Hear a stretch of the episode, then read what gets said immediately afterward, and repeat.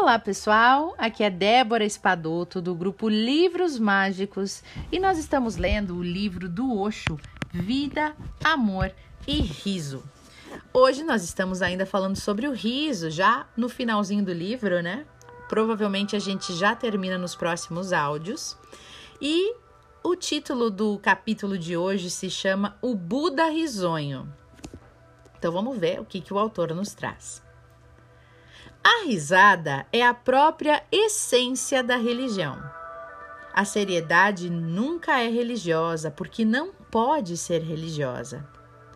A seriedade pertence, na verdade, ao ego. É precisamente parte da própria doença do ego.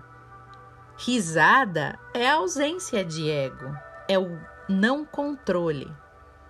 Sim, existe uma diferença quando você ri e quando um homem religioso ri. A diferença é que você sempre ri dos outros. O homem religioso ri de si mesmo ou de todo o ridículo do ser humano. A religião não pode ser nada mais do que uma celebração da vida. E a pessoa séria se torna incapaz. Ela cria barreiras. Ela não consegue dançar, ela não consegue cantar, ela não consegue celebrar. A própria dimensão da celebração desaparece da sua vida. Ela se torna como que um deserto. E se você for para um, e se você for um deserto, você pode continuar pensando que você é religioso, mas na verdade você já não é mais religioso. Você pode ser sectário, mas não religioso. Você pode ser um cristão, um hindu, qualquer religião, mas você ainda assim não será religioso. Você acredita em algo, mas você nada sabe sobre isso. Você acredita em muitas teorias? Um homem carregado de teorias se torna sério um homem que não está sobrecarregado, que não tem uma carga de energia sobre seu ser, ele ri naturalmente. Toda a brincadeira da existência, ela é tão bonita que a risada é a única resposta possível a ela. Somente a risada pode ser a verdadeira oração, que é a gratidão. No Japão, um grande místico, Rotei, é chamado de o Buda risonho. Ele é um dos místicos mais amados do país e nunca pronunciou uma palavra. Quando ele se iluminou, começou a rir. E quando alguém o perguntava por que, que ele estava rindo, ele ria ainda mais. E ele continuava rindo. E indo de aldeia em aldeia, sempre rindo. Uma multidão se juntava a ele e ele continuava a rir, simplesmente.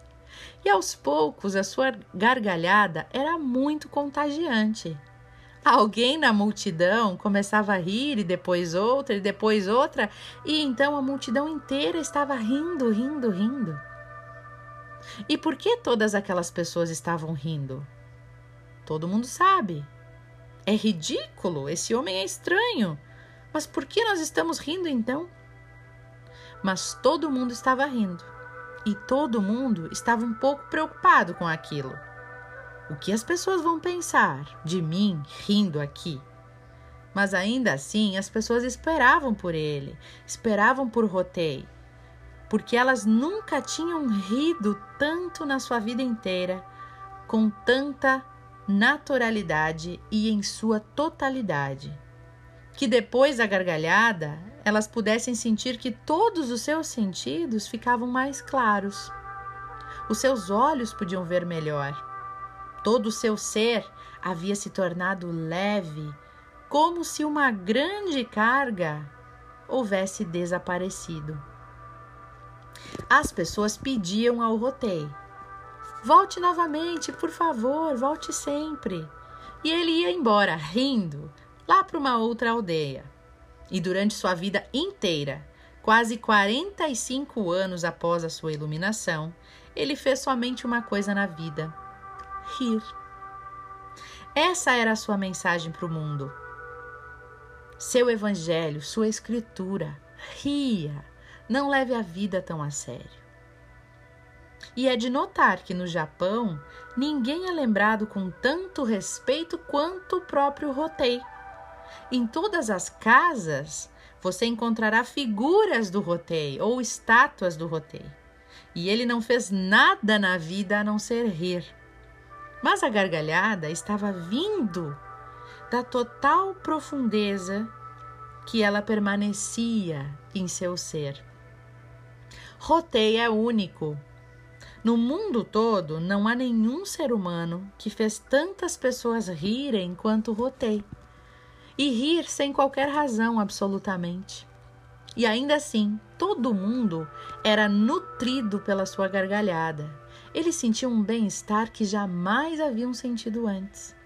Algo vindo das profundezas desconhecidas do coração humano. E esse roteio, ele é extremamente significativo. Um homem como ele raramente caminhou sobre a terra. É uma pena. Mais pessoas deveriam ter sido como Rotei. Mais templos deveriam ser cheios de risada, de dança e de canto se a seriedade for perdida, nada será perdido. Na verdade, a pessoa se tornará mais saudável e mais total se ela rir mais. Mas se a risada for perdida, tudo então será perdido. E de repente você perderá a festividade de seu ser. Você se tornará sem cor, monótono, de certa maneira até morto. Então surge energia. Então sua energia não estará mais fluindo se você parar de rir. Mas é difícil entender Rotei. Para entendê-lo, você terá que entrar nessa dimensão festiva. Se você estiver sobrecarregado com teorias e regras, conceitos, noções, ideologias, dogmas, teologias e filosofias, você não será capaz de ver o que esse roteio é e qual é essa significação que ele traz. Porque olhando para você, ele vai rir. Apenas isso. Ele rirá por não poder acreditar o quanto um homem pode ser tão bobo e ridículo. Como se um homem estivesse tentando viver num livro de receitas e se esquecesse de cozinhar a comida. Ele simplesmente continua a estudar os livros sobre comida, sobre como prepará-las e não as prepara. Olha que interessante isso, gente. Eu vou ler de novo. Esse homem que vive num livro de receitas, mas nunca cozinha. Esse homem que continua estudando e estudando mais e mais livros de receitas, mas nunca prepara nenhuma. E fica discutindo sobre essa ou aquela maneira de fazer algo, mas nunca usa. E fica com fome o tempo todo, morrendo o tempo todo. Se esqueceu completamente que não se pode viver de livros, que não se pode só viver do conhecimento. E é isso que aconteceu. As pessoas se esqueceram completamente de que a religião tem que ser vida. É algo para ser digerido. É algo que tem que circular no seu sangue. Você não pode simplesmente pensar sobre a religião. O pensamento é a parte mais superficial do seu ser. Você tem de absorvê-la, você tem de vivê-la. Mas sempre que surge uma verdade, um raio de luz, de repente os eruditos se reúnem, os intelectuais, os professores, os filósofos e os teóricos, e pulam em cima da verdade, esmagam a verdade. E eles o moldam em escrituras mortas. Aquilo que era vivo se torna só uma coisa morta num papel. A rosa verdadeira desaparece. Uma vez eu estava hospedado na casa de um amigo cristão e eu comecei a olhar a sua Bíblia. Havia uma rosa dentro dela, dentro da Bíblia. Ele devia ter guardado a rosa lá. Muitos anos estava ali, pois estava seca, morta, esmagada entre as páginas na Bíblia. E eu comecei a rir. E ele veio correndo do banheiro e me disse: Por que você está rindo? E eu disse: O mesmo que aconteceu à verdade, o mesmo que aconteceu para a verdade, aconteceu para esta rosa. Entre as páginas de sua Bíblia, a rosa morreu. Agora ela é somente uma memória de algo que esteve vivo um dia. Somente uma lembrança. Toda a fragrância já se foi, toda a vida já se foi. Ela está morta quanto uma flor de plástico ou uma flor de papel. Ela tem um passado, mas não tem mais um futuro. E o mesmo aconteceu com a verdade. Nas páginas da Escritura, ela morreu. Bom, gente, eu vou parar por aqui, porque senão a gente vai se alongar demais nesse capítulo, né? Eu vou comentar aqui algumas coisinhas que eu achei interessante, que principalmente sobre o riso, né? Que, como ele diz no capítulo anterior, que a gente leu ontem, que existe uma confusão muito grande entre você ser sério, né? E eficiente. Parece que você precisa, para ser eficiente, você tem que ser sério. E isso não é uma verdade absoluta. Né? Você pode ser ter um bom humor, você pode ser feliz, você pode rir da vida e ainda assim ser eficiente. Então a religião, as religiões às vezes exigem muita seriedade nossa, né? Como se você tem que entrar num templo e tem que ser silêncio e não pode fazer barulho e não pode nada, né? Então ele, o Osho quer nos dizer que quando a gente fica cheio de regras, dogmas e ideologias, a gente já começa a matar o que há de vivo nisso.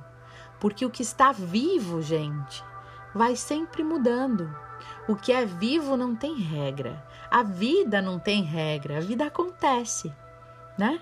Então, a gente fica tentando moldar e colocando dentro de escrituras, de regras, e você pode ver que todas as regras passam os anos e muitas regras são revistas e refeitas e porque é assim que tem que ser, as coisas precisam continuar vivas. Então, onde não se pode rir, não se pode dançar, não se pode é, celebrar, reflita sobre isso. Onde não se pode celebrar, onde não se pode ser feliz, onde não se pode rir, por que será que não pode?